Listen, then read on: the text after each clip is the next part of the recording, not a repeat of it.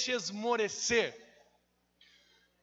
Aleluia, amém. Só para falar uma coisa, os irmãos já falam, quer falar uma coisa, já fala mais alguma coisa, né? Espero que você não esteja falando sobre o Grenal e coisas desse tipo, né? Amém. Nós estamos aqui para buscar o Senhor. Aleluia. Nada contra o Grenal, mas aí o Grenal um sai feliz, outro sai triste. E aqui todos nós saímos felizes, cheios do Espírito. Aleluia. Amém. Bom, irmãos, o Senhor colocou uma palavra no meu coração esses dias. Ah, amém? E eu fiquei, na verdade, perguntando e conversando com o Espírito Santo diante de situações que nos aconteceram, diante de um contexto no qual nós estamos envolvidos, seja aqui em Caxias, seja em outros lugares, na nossa experiência cristã, e, e me veio algo ao coração, e eu dei esse tema que tem a ver com a permanência, a constância e o oposto disso, o cansaço, o esmorecer, o estar exausto. E eu creio que Deus tem uma palavra para o seu coração hoje. Quantos creem, diga amém. Então, eu queria que do jeito que você está, você colocasse sua mão sobre o seu peito, representando o seu coração. Falasse assim comigo, nesta noite, eu abro meu coração para a palavra de Deus.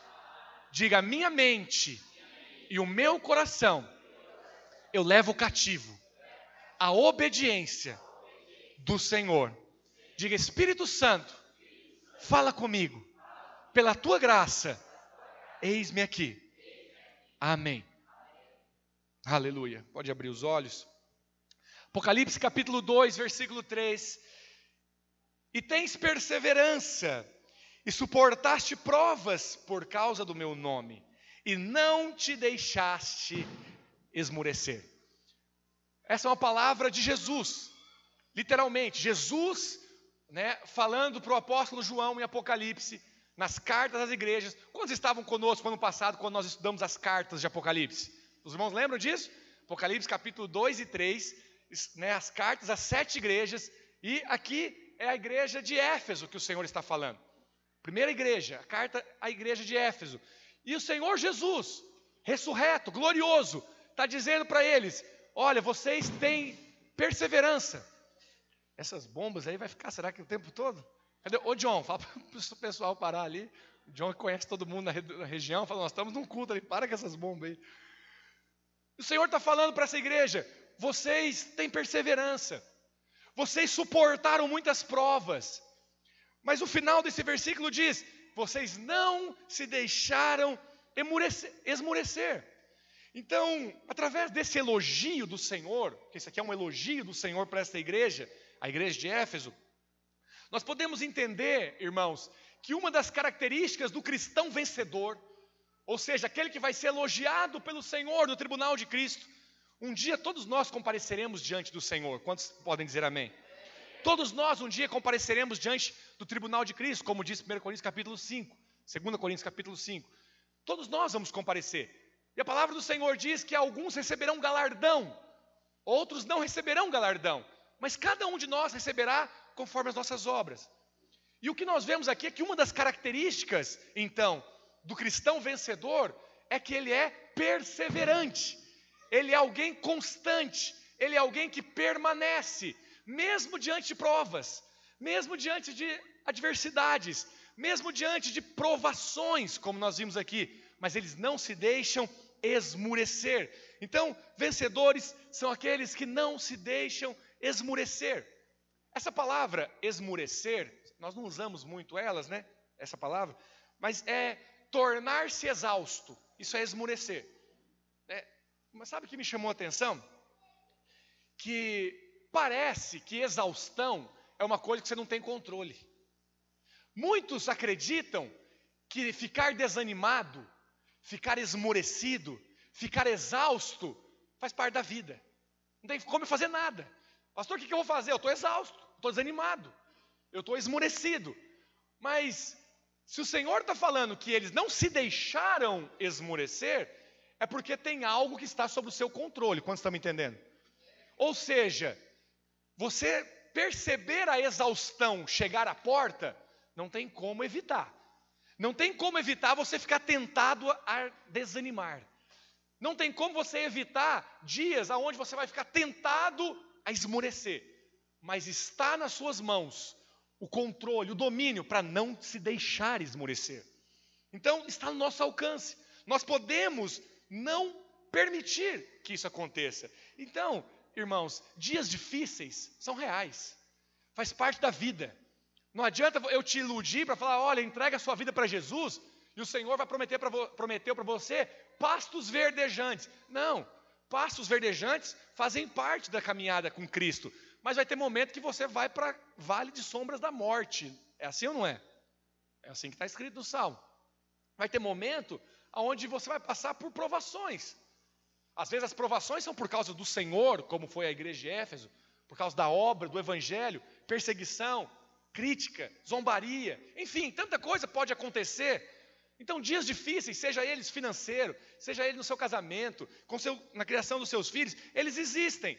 Mas como que realmente nós podemos nos envolver com a obra do Senhor sem permitir ficar cansado, sem permitir chegar à exaustão, sem permitir que aquilo ali realmente traga desânimo sobre você? Porque muitas vezes chega para nós e fala, pastor, eu estou aqui na obra, eu estou cansado. Eu estou sentindo exausto por causa da obra. Obviamente, estou falando um cansaço, não um cansaço físico, um cansaço de alma. Que cansaço físico é óbvio que normal todos os termos, de algumas horas de sono resolve. Resolve ou não? Estou cansado. É normal. Trabalhou muito, ficou em pé e tal. Dorme bem, que isso aí amanhã você já acorda disposto. Não é desse cansaço que eu estou falando. Eu estou falando da exaustão, do cansaço, do desânimo na alma. É aqui que nós precisamos combater. Se você me perguntar, pastor, é possível na obra de Deus não se cansar? Eu vou te afirmar, é possível. É possível você servir a Deus, você liderar célula, você pastorear as ovelhas que o Senhor tem colocado lá na sua célula, no seu discipulado, e não se cansar com isso. Não esmurecer, não chegar à exaustão. Como que isso é possível? Ouça-me, só é possível se você fizer não sendo você que faz. Alguns têm ouvidos para ouvir, mas eu vou explicar. Como que é possível eu vou fazer algo, mas não sou eu que faço? É. Sabe que tem uma ilustração muito clara na palavra de Deus, que é Moisés no seu chamado. Quando Deus chama Moisés, ele chama Moisés no deserto e ele chama em um arbusto pegando fogo. Uma sarça, um arbusto, um arbusto, uma arvorezinha, provavelmente meio seca, com algumas folhas ali, porque o clima é desértico, pegava fogo. É provável que Moisés viu árvorezinhas pegar fogo muitas vezes, por causa do clima desértico. Mas aquela árvore chamou atenção. Deus falou naquela sarça, mas a sarça que pegava fogo não se consumia. A sarça estava lá e o fogo estava pegando. Ou seja, o combustível da sarça não eram os galhos o, o, do fogo, perdão. O combustível do fogo não era a madeira. O combustível do fogo era o Espírito de Deus. Quando Deus chama Moisés dessa forma, ele já está falando como que ele vai usar Moisés. Moisés, nessa hora, estava com 80 anos de idade. 80 anos de idade. Ele poderia falar, Senhor, agora? 40 anos atrás eu quis servir o Senhor. E o Senhor falou que eu não estava pronto. Me mandou para cá. E agora? Agora estou. Está difícil. Eu estou velho. E o Senhor fala: não é na sua força. O combustível não é você. O combustível para você fazer a obra de Deus não é você. Fala para esse irmão que está do seu lado: fala, você vai servir a Deus sem ser consumido. Amém? Então isso só é possível se não for na sua força, na sua energia, se você não for o combustível. Olha para cá, irmãos, alguns dias atrás, então, estava meditando. Eu tenho uns momentos de meditação com o Senhor, eu fico muito no carro dirigindo e muitas vezes sozinho. E aí eu fico meditando. Às vezes eu fico falando sozinho mesmo, mas tem hora que eu fico meditando. Alguém fala sozinho aqui?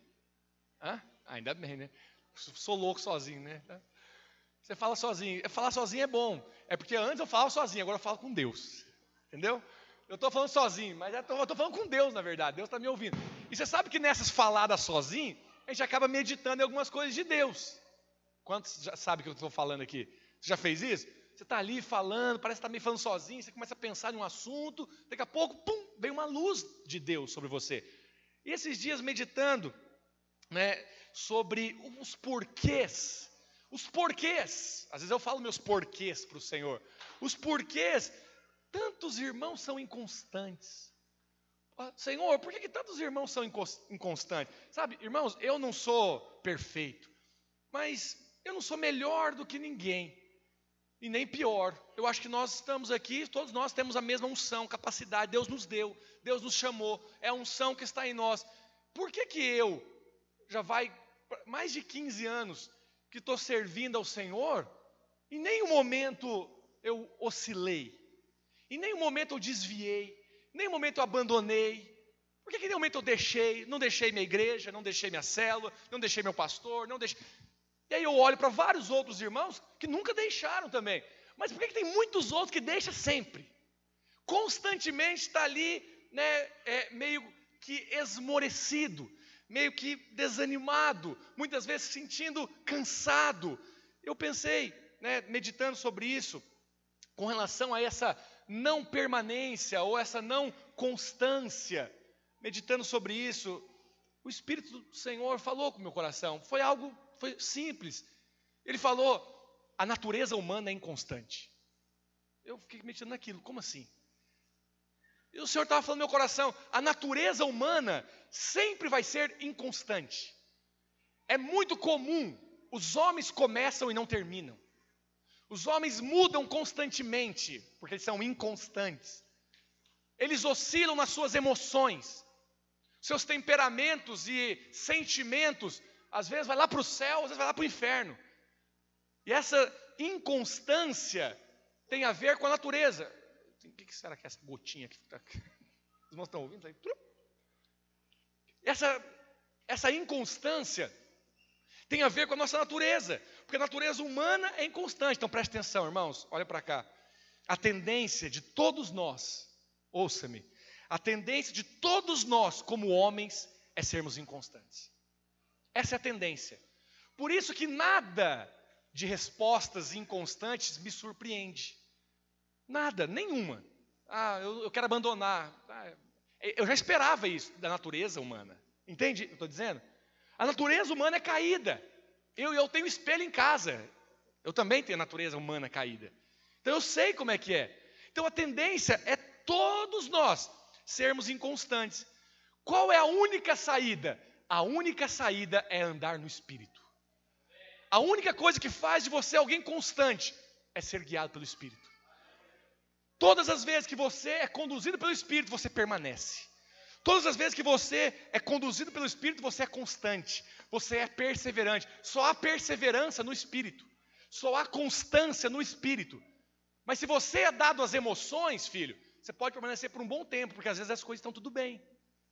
Mas às vezes, quando alguma coisa acontece, a sua emoção vai lá para o ralo, você já pensa em desistir.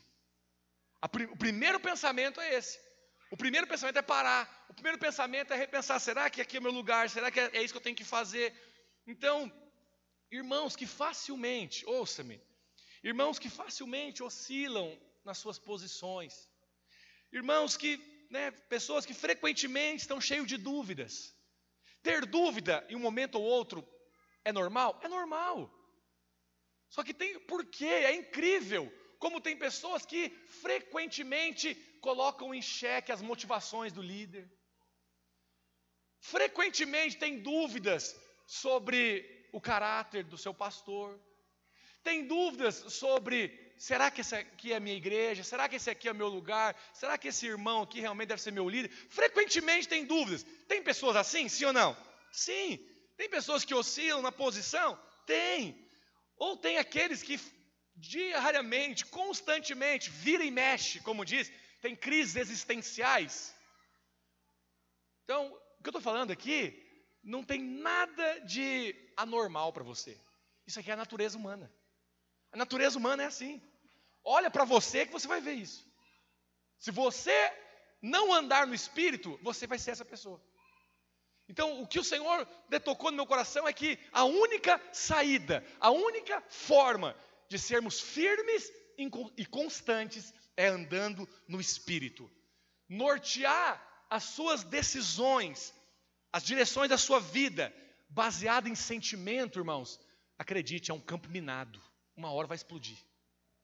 Uma hora você se estoura, porque você norteia suas decisões baseado no sentimento, baseado em emoção. Você não foi feito para ser conduzido por a sua emoção. Você foi feito e criado para ser conduzido pelo seu espírito. É o espírito que deve nortear, não é o sentimento. Por que, pastor, que não é o sentimento? Ouça-me, porque os seus sentimentos são duvidosos. Os seus sentimentos nunca vão ser dignos de confiança. Então, sabe o que você faz, filho? Questione o seu sentimento. Como diz o salmista, falei a minha alma. Opa, então não é só eu que falo sozinho. O salmista, falei a minha alma. Por que falei a minha alma?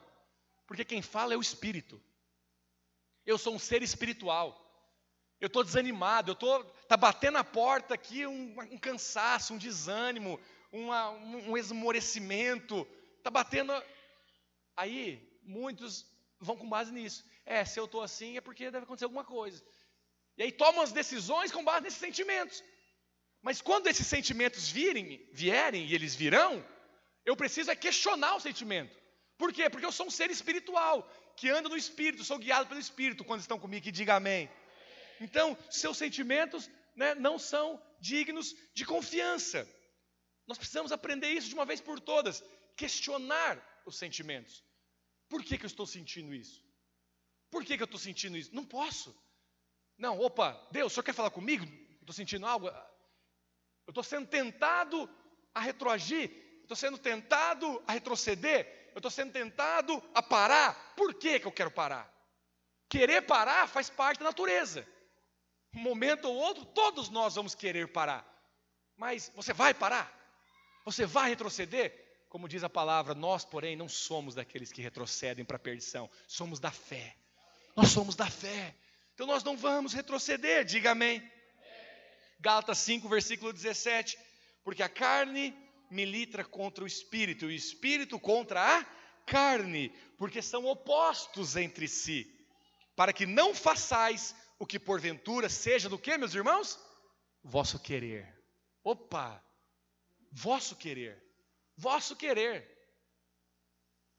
Paulo está falando o seguinte: ele não está falando do diabo. O diabo nem está aqui na história. Ele não está falando do diabo.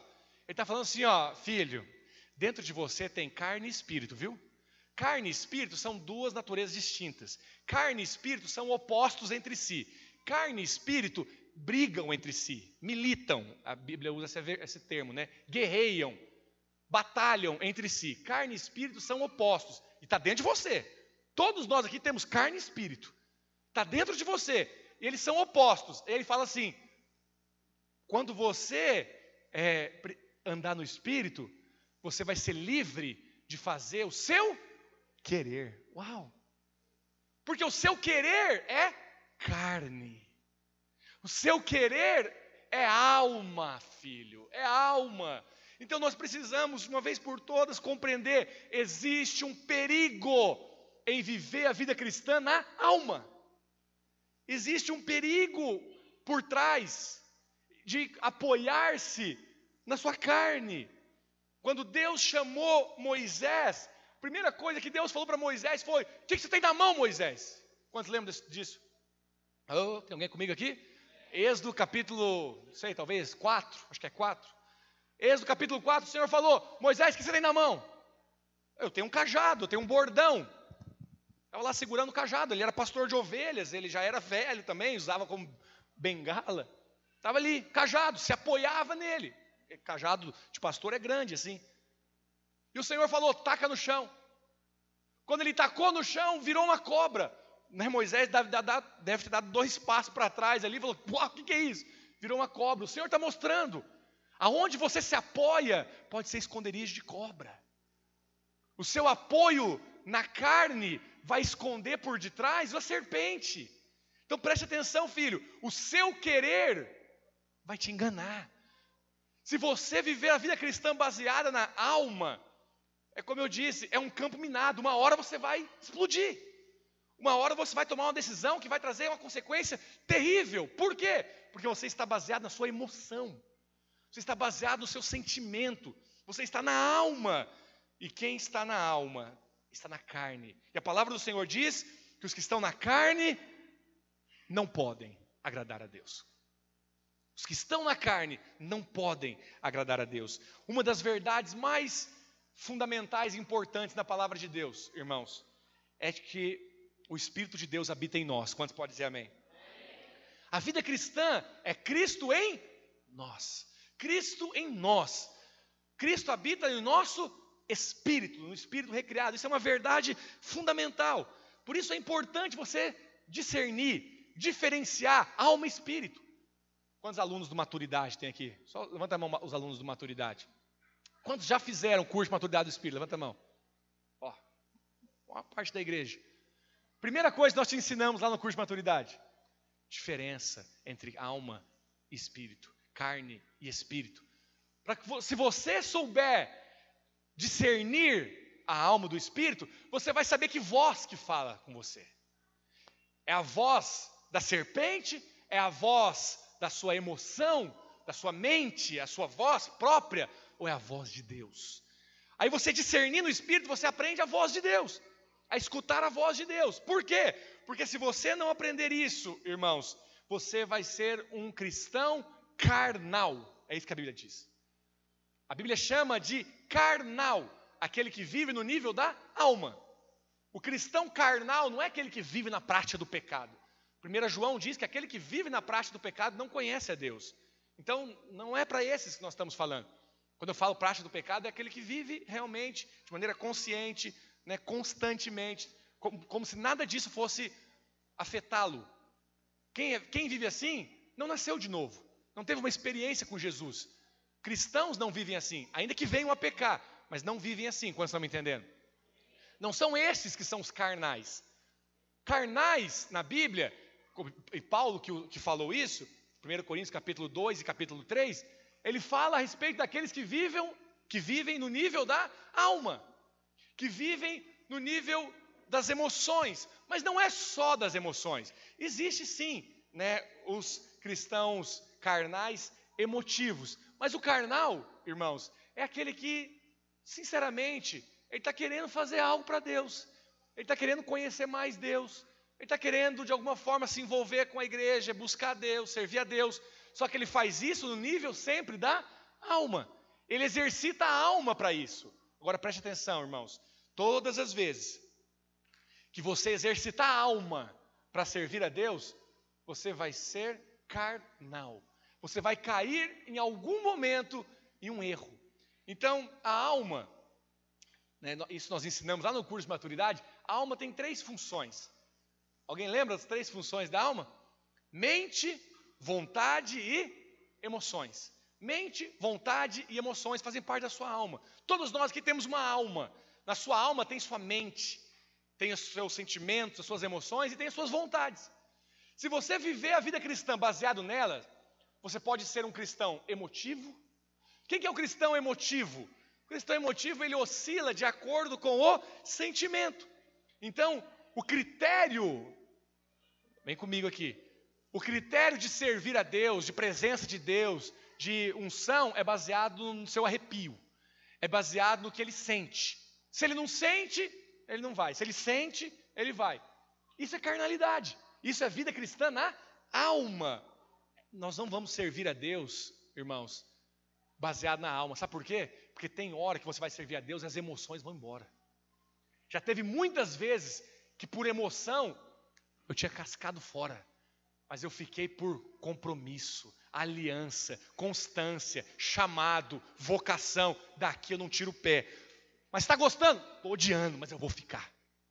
O momento está péssimo, mas eu vou permanecer. Se você é dado à emoção, você vai ser um cristão emotivo. Mas isso é carne, quando estão comigo. Aí tem outros que não são baseados, não vivem baseados nas emoções, mas vivem baseado na razão, na mente. Eles são aqueles que até julgam os outros que são emotivos, porque são muito emocionais, só que eles vivem na base da razão, eles vivem com base na mente. Normalmente pessoas assim são críticas. Críticas. Pessoas que veem defeito em tudo. Questionam inclusive as experiências espirituais dos outros. O outro está lá, cheio do espírito, ele, para que isso? Não precisa disso. Porque ele acha que ele é espiritual e o outro é carnal. Mal ele sabe que ele está sendo carnal também. Ao viver no nível da razão, ao viver no nível da mente. Quem anda segundo a mente sempre vai ter a tendência de ser natural na obra de Deus. E a obra de Deus é espiritual, diga amém. Mas ainda tem aquele que vive na base da vontade, esse é o crente empolgado. Quem que é o crente empolgado? Ele faz o que ele gosta. Ele faz o que ele quer. Então, eu já pastoreei, é, tem alguns anos que eu sou pastor, e eu, antes de vir para o Rio Grande do Sul, eu era pastor de jovens. E sabe, pastor Gabriel, isso acontece mais com os jovens. A gente fazia encontro, né? nós tínhamos uma rede grande, muitas células, não foi um ou dois, foram vários, que chegavam em mim com uma semana, um mês ali de convertido, um dia do batismo, um dia do encontro mesmo, lá no começo, pastor, pode contar comigo. Eu vou ser alguém, eu vou estar junto, e não sei o quê. Aí no outro dia estava lá, ele já era um cara assim que estava levando visitante, e pá.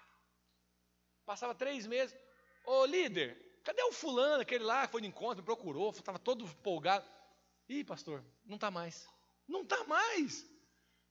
Não durou um mês, dois meses, três meses. O que, que é isso? Empolgação. Tem crente empolgado? Tem. Quando ele está empolgado, é maravilhoso. É maravilhoso. Quando ele está no momento bom, ele é contagiante. Ele é muito, é muito bom estar com ele, porque ele contagia, ele faz a obra, ele serve, ele é generoso, ele é evangelista. O problema é que daqui a pouco ele não está mais. Cadê o irmão? Sumiu. Sumiu. Por quê? Alguma coisa deve ter feito com que ele não quisesse estar. Aí quando ele quer, ele faz. Quando ele não quer, ele não faz. Isso é carne, quando estão me entendendo. Então, eu não coloquei aqui, né? Eu já falei tudo para os irmãos. Fala assim comigo: emotivo, mental e o empolgado. Fala para o seu irmão, fala, esse aqui não é o seu retrato. Amém? Por quê? Porque nós somos chamados para ser cristãos espirituais. Os crentes carnais, eles podem até parecer piedosos, pode até ter cara de piedade, mas preste atenção, sempre ou frequentemente vão dar desculpas para não fazer o que tem que ser feito, para não se envolver no serviço à casa de Deus. Talvez você conhece pessoas assim, pessoas que têm uma boa retórica, fala bonito, conhece da Bíblia, cheio de teologia às vezes, mas aí ele vai falar para você, você fala, irmão, mas eu, eu não queria que você soubesse tanta coisa assim, eu só queria que você dissesse, eis-me aqui para lhe dar uma cela. Não, sabe o que, que é, pastor? Aí ele conta, fala da história da igreja, fala de tanta coisa, mas não faz. Isso é carne. Nós não fomos chamados para servir a Deus na carne, amém, irmãos? Nós precisamos né, aprender a servir a Deus no espírito. Então, se você andar segundo a alma, invariavelmente você vai cair nesses pontos aí, ou vai cair em todos eles. Gálatas capítulo 6, versículo 9 diz assim: E não nos cansemos de fazer o bem. Essa palavra cansemos aqui tem a mesma raiz da palavra esmurecer. Né? São palavras distintas, mas tem a mesma raiz no grego. Então preste atenção. O Senhor está falando, o apóstolo Paulo está dizendo para nós: não nos cansemos de fazer o bem. O estar cansado e o não cansar está ao seu alcance. Não se canse, não se esmoreça, não se canse de fazer o bem. Por quê? Porque ao seu tempo ceifaremos, se não desfalecermos. Paulo sabia muito bem, irmãos, que na vida cristã, muitas vezes, nós somos tentados a desanimar. Paulo sabia disso por experiência própria. Paulo sabia disso por ser um apóstolo. Paulo sabia disso por ter convivido com muitos novos convertidos. Ele sabia da tentação de desanimar, de relaxar, sabe, de tirar o pé do acelerador, até mesmo de desistir e retroceder. Paulo sabia disso. Mas ele falou aqui para os irmãos da Galácia: não se cansem, irmãos, não se cansem de fazer o bem. E quando ele fala isso, preste atenção, ele, ele nos dá um incentivo. Qual, qual é esse incentivo? Fazer o bem vai ter colheita. Fazer o bem é uma semeadura. Fala para o seu irmão, fala, fazer o bem. Obras para Deus é semeadura. Estar envolvido com a obra de Deus é você estar plantando, irmãos. Então preste atenção. Por que, que pessoas às vezes retrocedem? Por que, que irmãos desfalecem, esmurecem, se cansam? Porque a colheita parece demorar. Ele fala: tem um ano que estou fazendo isso, tem dois anos que estou fazendo isso, tem três anos que estou fazendo isso. Tem uma promessa de colheita, mas a colheita não vem. E Paulo está falando: não se canse de fazer o bem, porque no tempo de Deus, lembra do domingo passado? No Kairós, você vai colher. O seu trabalho para o Senhor não é em vão. O Senhor está vendo você se dedicando no serviço da obra. O Senhor está vendo você servindo seus irmãos, servindo a igreja. No seu tempo, você vai colher. Quantos podem dizer amém? Lá em Tiago, capítulo 5, versículo 7. Sede, pois, irmãos, pacientes. Diga assim: paciente. Até a vinda do Senhor. Seja pacientes, Tiago está falando. Eis que o lavrador, olha aqui, olha, aí ele, ele coloca aqui uma, uma analogia. Ele vai explicar a paciência que nós devemos ter. Eis que o lavrador aguarda com paciência o precioso fruto da terra, até receber as primeiras e as últimas, o que, meus irmãos? Chuvas. Aleluia. Aleluia. Se um agricultor, ouça-me, irmãos, se um agricultor desiste no meio do plantio, sua colheita está comprometida.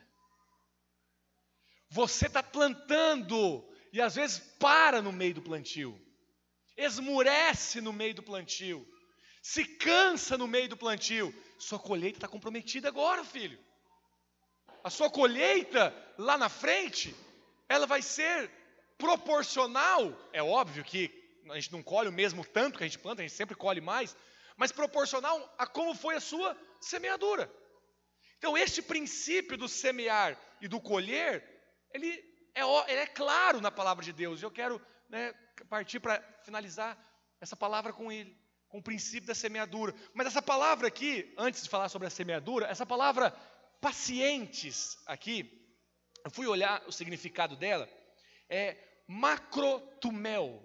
Essa palavra no grego, macrotumel, significa paciente, significa perseverar pacientemente e bravamente ao sofrer infortúnios e aborrecimentos. Teve alguém aqui que já sofreu algum tipo de infortúnio ou de aborrecimento? Alguma coisa já te entristeceu? Alguma coisa já foi motivo de te dar desânimo? Então, nesta hora, seja paciente. Ser paciente é persevera bravamente, persevera constantemente, mesmo diante de infortúnios mesmo diante de provações. Primeiro versículo que nós lemos: vocês suportaram provas por causa do meu nome e não se deixaram esmorecer, mesmo nos dias de provações. Quando estamos entendendo, diga amém. Então, se nós desejamos, irmãos, uma colheita em nossas vidas, quantos querem a colheita nas suas vidas? Se nós, nós desejamos essa colheita, preste atenção, nós vamos ter que concluir a semeadura. Nós vamos ter que semear e sermos pacientes. Existe um tempo determinado entre o plantio e a colheita. Preste atenção, eu já, vi, eu já nós tivemos empresa na família vendendo sementes de hortaliça. Não sei se você sabe, mas em torno de 45 dias nasce um pé de alface. Se você plantar uma semente de alface, em torno de 45 dias, 60 dias, você vai colher alface. Mas se você plantar uma semente de. Alguém pode me dizer aí uma. Hã? Se você plantar uma figueira, você vai levar alguns anos para colher. Quantos estão me entendendo? Depende da semente. Mas uma coisa é certa: tem um tempo. Tem um tempo. Entre o plantio e a colheita tem um tempo. É nesse tempo que, vocês têm, que você tem que aguardar pacientemente no Senhor. E aqui em Gálatas capítulo 6, Paulo está falando sobre esse princípio da semeadura. E que nós vamos ter aquilo que nós plantamos. Eu gostaria de ler esse texto com os irmãos. A partir do versículo 1, eu coloquei aqui. Irmãos, vou ler na projeção.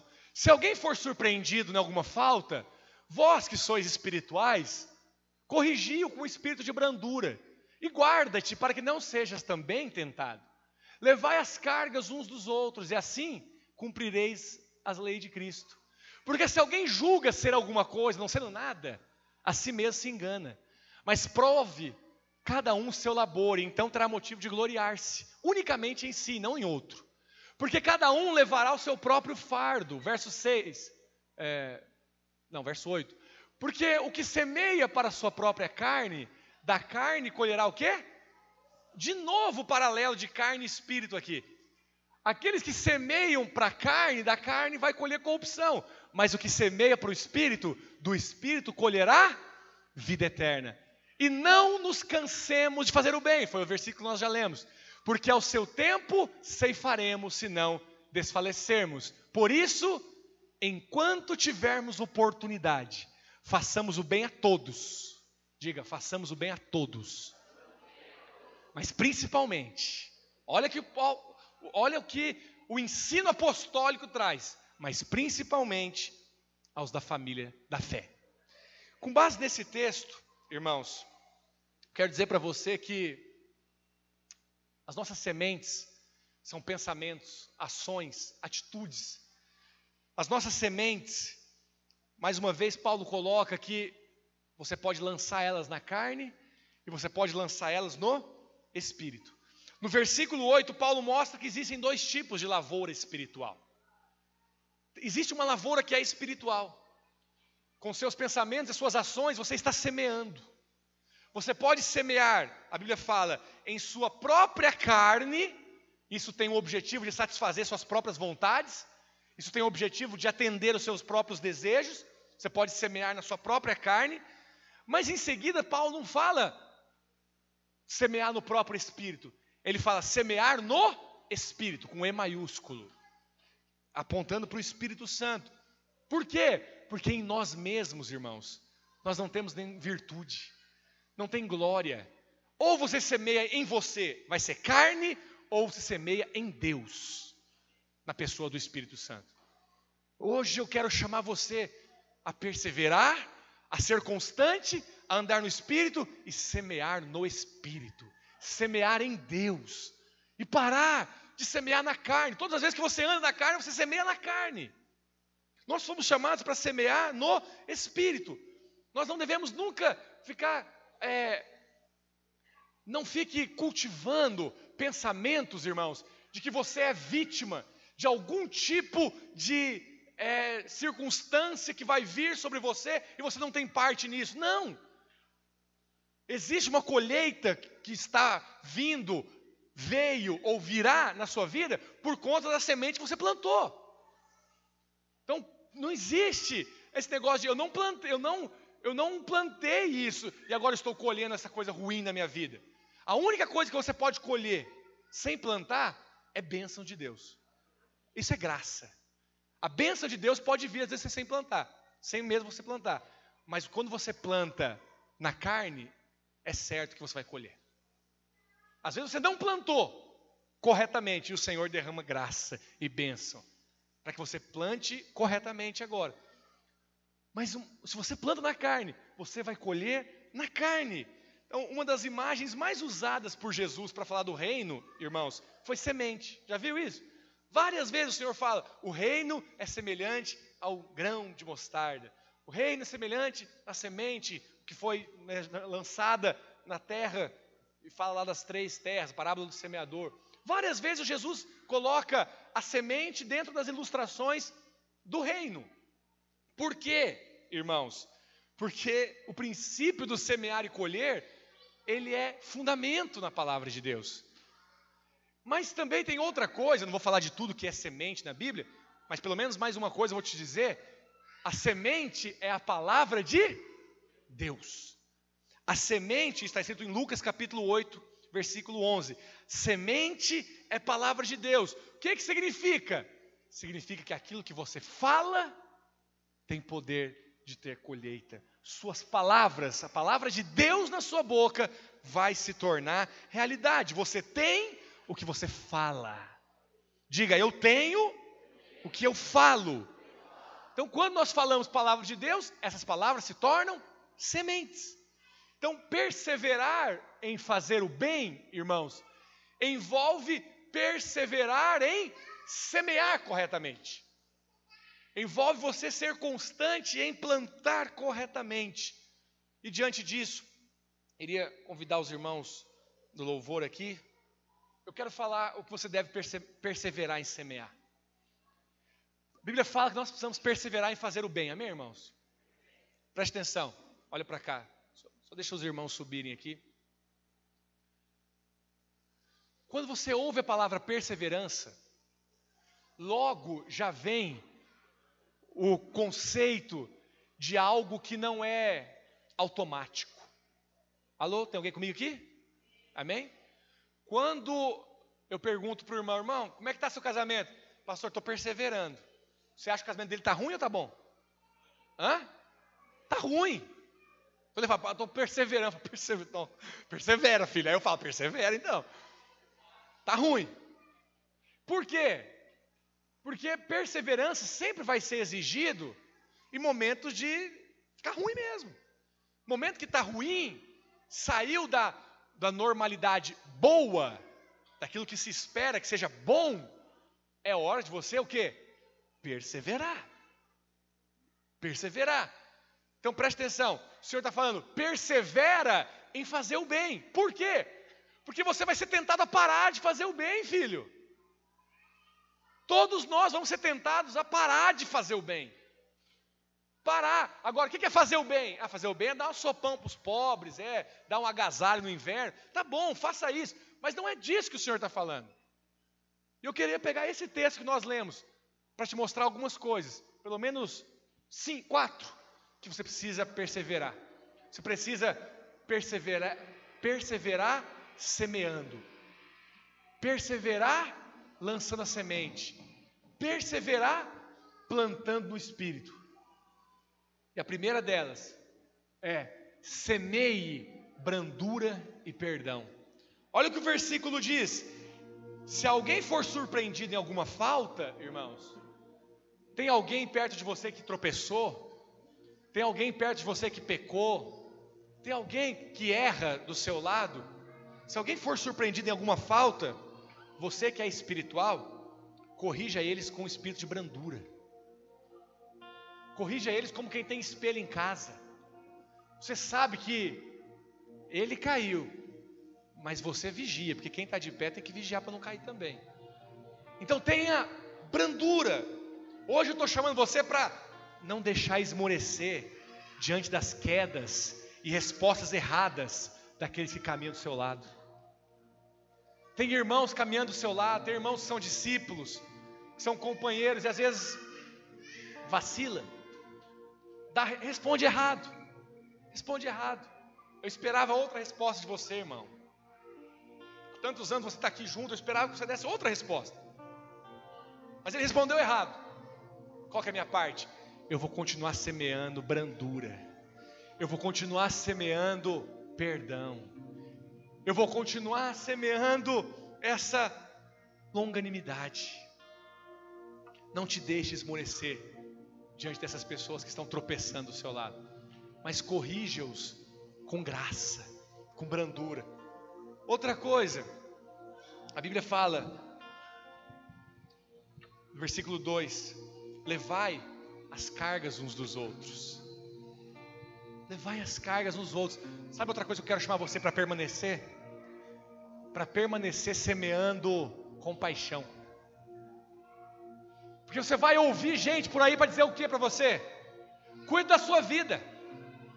Mas aqui na igreja você vai ouvir: Não, filho, cuide do seu irmão. Preocupe-se com o seu irmão. Levar a carga do seu irmão. Você não vai ouvir aqui, cuide da sua vida. Você vai ouvir: Cuide do seu irmão. Onde está Abel, teu irmão? Quantos estão me entendendo? Isso é compaixão. Isso é você saber que você tem problemas, mas tem irmãos que têm problemas do seu lado, que o Senhor chamou você para compartilhar o fardo. E eu vou te dizer mais: o que falta para muitos irmãos que são intolerantes, para muitos irmãos que são que vivem em crises existenciais, o que falta para eles é ser líder. O que falta para eles é ser pai espiritual. O que, fa o que falta para eles é carregar mais problema dos outros. Tem muitas vezes, irmãos, que passa semana, entra semana, passa mês, entra mês, e eu até esqueço de levar para o Senhor os meus problemas, porque eu levo os problemas de tantos outros irmãos. E a Bíblia fala que Deus muda a sorte de Jó quando Jó ora pelos seus amigos. Quando você decidir parar de ficar olhando para o seu umbigo e falar, deixa eu cuidar de uma vida aqui. Espera aí. Ô, ô Braulio, quantas pessoas foram para o encontro lá na sua cela? Hã? Dez. Tem quantos que querem batizar? Dez. E tem mais alguns. Sabe o que eu estou falando aqui para você? Aí eu estou na célula aqui que não levou ninguém. Tá bom, sem culpa, sem acusação. Mas eu não vou ficar com os meus problemas só não. Me dá um problema desses aí. Deixa eu ser o consolidador de uma dessas pessoas aí. Por que, que não tem isso? Ou se tem, tem muito pouco. Hã? Teve, glória a Deus. Quem faz isso? é gente que quer ter compaixão, que quer se envolver andando no espírito. Agora tem muitos outros que eles são cheios de problemas. Aí você fala, irmãos, faz, faz o seguinte agora. Entrou um novo convertido aqui, cuida dele. Pastor, já basta os meus problemas, agora vou ter o problema deles. Isso é carne. Não vai sair do lugar. Vai ficar rodeando no deserto. Tem exemplos na Bíblia. Sai do Egito, vai para Canaã, mas nunca chega em Canaã. Por que, que não chega em Canaã? Porque fica dando volta no deserto. O deserto é a aridez da sua alma. O deserto é a sua alma cansada, seca. Então preste atenção. Ouça-me. É o momento de você levar carga uns dos outros. Então, semeia compaixão. Não te deixes esmorecer, igreja.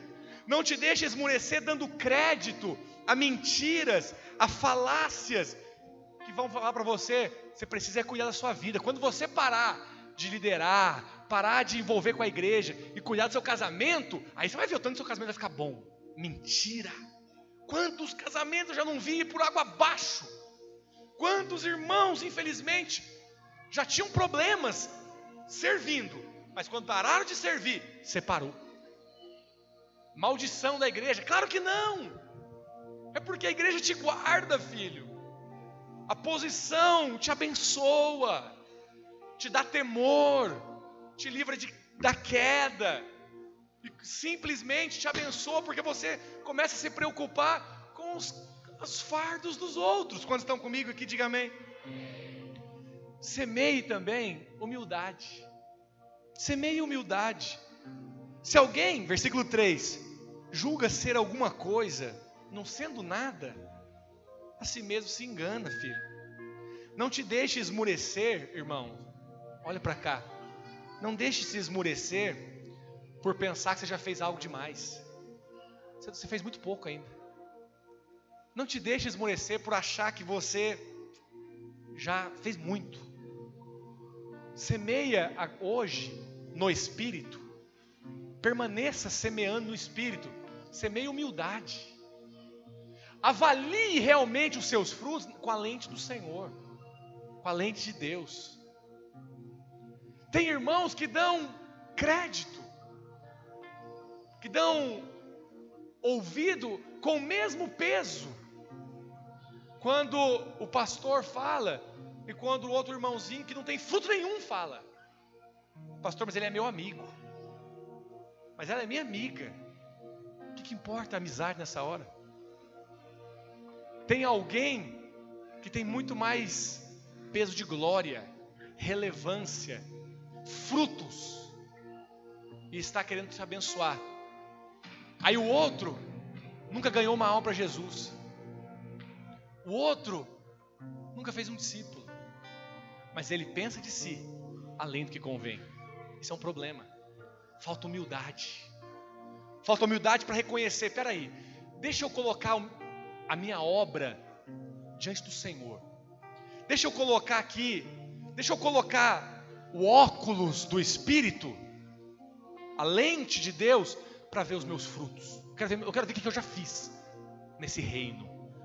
Eu quero ver quantas vidas eu edifiquei, quantas almas eu batizei, quantas igrejas eu plantei, quantos casamentos eu restaurei. E aí, quando eu ver isso, eu falo: Senhor, até aqui, obrigado, mas ainda é pouco.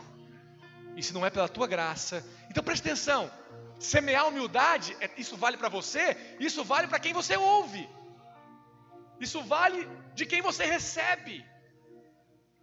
Aí levanta-se um ou outro para falar algo para você, e as suas emoções se esvaem. As suas emoções titubeiam, você fica oscilante. Por quê? Porque tem alguém falando algo diferente do que o meu líder fala. Mas quem é o seu líder e quem é esse que está falando? Paulo está falando. Se você está pensando de você, achando que é uma coisa e não é, você está se enganando, filho. Quem que você é? Quantos estão me entendendo? Quem é você? Então, que peso você tem nessa edificação, nessa obra? Pastor, eu estou chegando agora, eu quero contribuir. Seja bem-vindo, filho. Seja bem-vindo. Tenha certeza, tem muito espaço para você contribuir. Mas também quero que você tenha a mesma certeza. Tem alguns que vieram antes de você. Honre eles. Você converteu agora, vai batizar? Glória a Deus. Você é bem-vindo entre nós. Só que o seu líder veio antes que você. Honre ele. Quando você estava lá no mundo, plano carnaval, ele estava jejuando por você. Então honre isso. Honre a paternidade espiritual. Honre quem veio primeiro.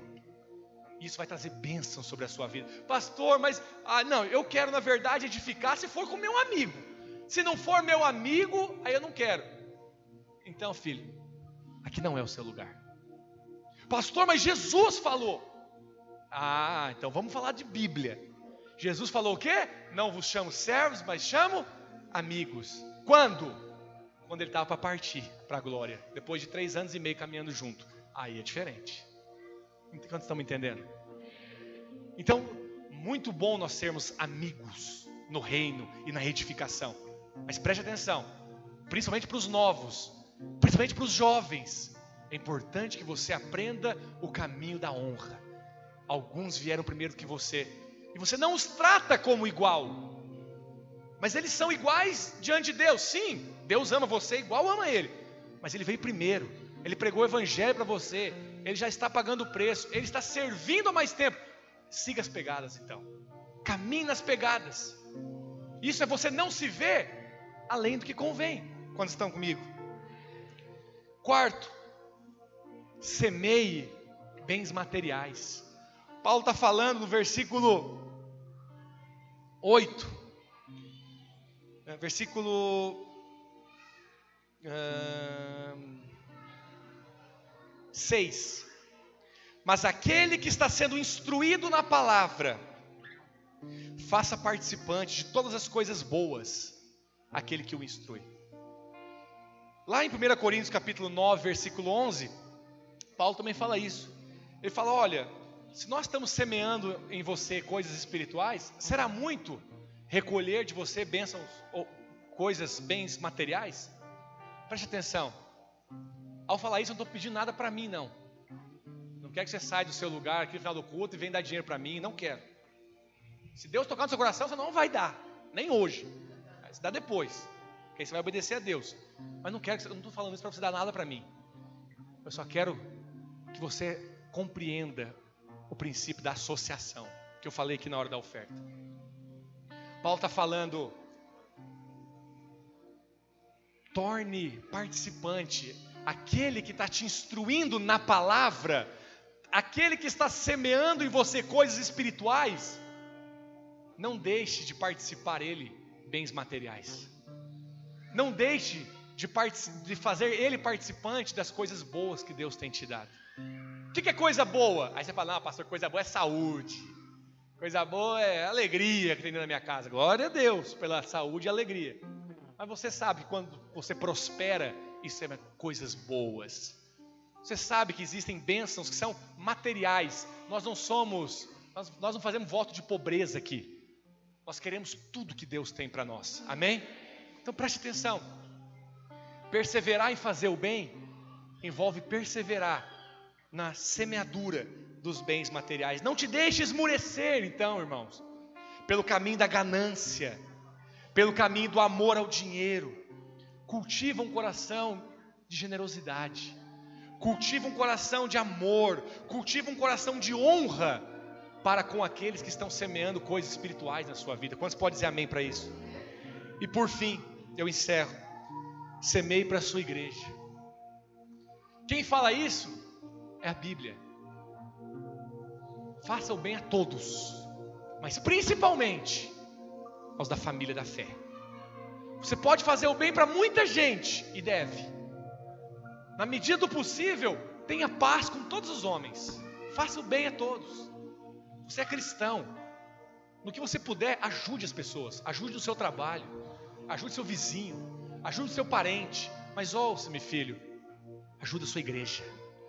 Ajude o irmão que está do seu lado. Ajude no que Deus está te dando. É no que Deus está te dando. O Senhor está falando para nós. Por isso, enquanto tivermos oportunidade, façamos o bem a todos, mas principalmente aos da família da fé. Não te deixe esmorecer a ponto de desacreditar na igreja. A família da fé são seus irmãos em Cristo. São aqueles que compartilham da mesma natureza que você, da mesma fé que você. A última, ou uma das últimas acusações do diabo é acusar você para a igreja, a igreja para você. Porque no final ele vai acusar você para Deus e Deus para você. Esse é o, é o final da acusação do diabo. O diabo é o acusador. Nós não acusamos uns aos outros, não deveríamos acusar. Nós não somos acusadores. O diabo é o acusador dos irmãos, diz Apocalipse. Por que eu estou falando isso? Não cultive um pensamento mal contra a igreja. Fale bem da igreja. Faça o bem para a igreja. Faça o bem para a sua célula. Esses dias eu estava ensinando um princípio para um líder de célula. Um líder de célula nosso perguntou para mim, pastor, tem uma família que está passando necessidade na nossa célula. Nós queremos levantar uma cesta básica para dar para ela. Eu gostaria de saber se você me autoriza a colocar no grupo de líderes da igreja para nós levantarmos uma cesta básica. Eu falei, não autorizo. Talvez ele ficou meio assim, nossa, pastor não autorizou, mas é que eu me coloco no lugar da pessoa, ela deve estar precisando. Eu falei, ela está precisando e nós vamos ajudar. Só que quem vai ajudar é a sua célula. Se nós precisarmos mobilizar a igreja toda para levantar uma cesta básica, então que fracasso somos nós. Agora é a hora da sua célula. Uma cesta básica custa 50 reais, 70 reais. E uma célula não consegue dar uma cesta básica? Então você vai pedir ajuda para a sua célula. Se a sua célula não ajudar, aí eu vou entrar lá na sua célula para dizer para os irmãos por que vocês são tão avarentos e falta compaixão vocês para ajudar uma pessoa, uma família. Você entende o princípio? E eu falei para eles, falei, irmãos, nós precisamos guardar, porque vai ter momentos que a sua célula vai passar por dificuldades que a célula mesmo não consegue suprir. Aí nós vamos pedir ajuda para as outras células. Mas a ajuda de uma cesta básica, três, quatro famílias que se reúnem na célula pode dar. Qualquer um pode levantar 10, 20, 30 reais. Famílias dessa célula que eu conheço, pode ofertar, pode servir. Você vai fazer o bem. Faz o bem para todos, mas principalmente para os seus irmãos, para a sua igreja, para os da família da fé.